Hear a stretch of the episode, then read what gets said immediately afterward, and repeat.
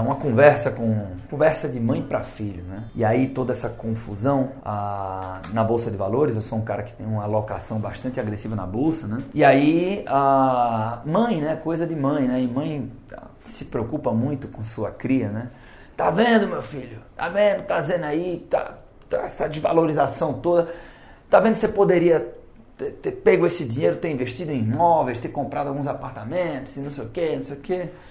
É, e aí é interessante né, essa percepção cultural de que imóvel é a moeda forte, né, é uma alternativa segura, que não tem oscilação e tal. Entenda, né? Acho que é, toda essa confusão de bolsa também nos dá a oportunidade de esclarecer esse conceito. Talvez ele não esteja claro para você.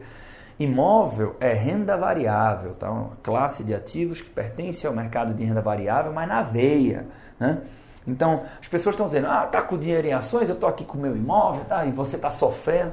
Experimenta vender o teu imóvel agora. Experimenta. Seu imóvel que vale aí meio milhão, coloca ele, a, coloca ele à venda por meio milhão para você ver o que, é que acontece. Ninguém vai querer comprar. Depois coloca ele à venda por 450 mil. Depois coloca por 400 mil. Ninguém vai querer comprar. Depois é por 370 mil, cara topa e não sei o quê. Aí você vai vender por 370? Não vai. Por quê? Porque você sabe que vale 500 pelo menos. Né? Com as ações é a mesma coisa. Né? É, então, por, e por quê? Por que é que as pessoas não vão querer comprar por 500, 450, 400 mil? Né?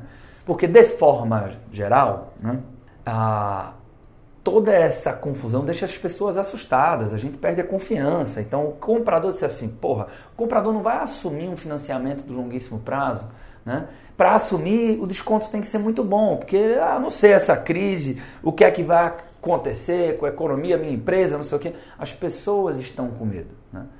Então, a grande diferença, né, acho que era o... A, bem, muitas pessoas do mercado falam isso, né?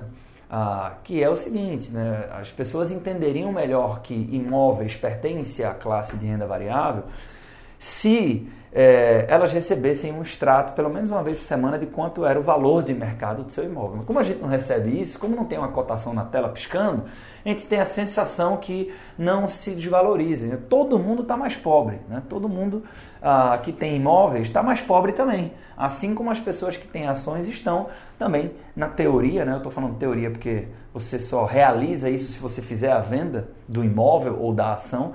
Todo mundo que tem ações, seu patrimônio desvalorizou, todo mundo que tem imóveis também. Né? Também. Então, é, acho que a gente tem uma oportunidade aqui de esclarecer esse conceito imóveis, sejam imóveis diretos, imóveis físicos que você mesmo compra, sejam terrenos ou imóveis que você mesmo pode construir se você quiser, ou os fundos imobiliários que são um, um veículo para que você, no final das contas, invista em imóveis do mesmo jeito na economia real, sejam estes edifícios comerciais, shopping center, hospitais, escolas, o que é que seja, galpão e logístico, não interessa. Imóveis é igual a renda variável. Então, não confunda esse conceito, beleza?